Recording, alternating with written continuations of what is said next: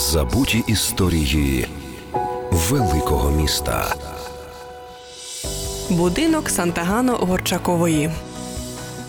Я не співаю для всіх, я співаю для кожного. Свого часу сказала усім відома Едіт Піаф. Цією фразою можна охарактеризувати ще одну геніальну співачку, яка своїм співом підкорила старий Київ. Звали її Олександра Сантагано Горчакова. Із її історією пов'язаний будинок на Пушкінській 38. Оселившись у 1907 році в одній з квартир цього невеличкого будинку, Олександра Сантагано Горчакова до заміжжя фон Мезенкамф перетворила його на таку собі концертну залу. Не дивлячись на великий успіх, Олександра згодом залишила підмостки сцени, та ім'я її ще довго пам'ятали.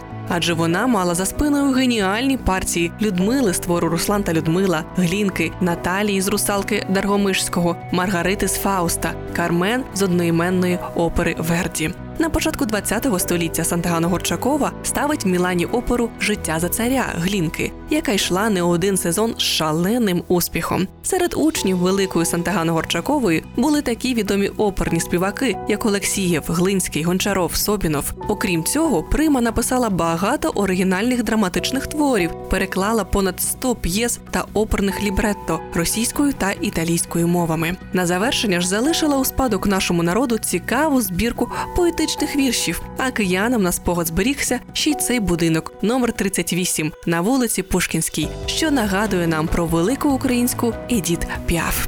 Пушкінська 38, будинок Сантагано Горчакової. Забуті історії великого міста з Оленою Моренцовою. Повна версія щонеділі о 13 на радіо Вісті.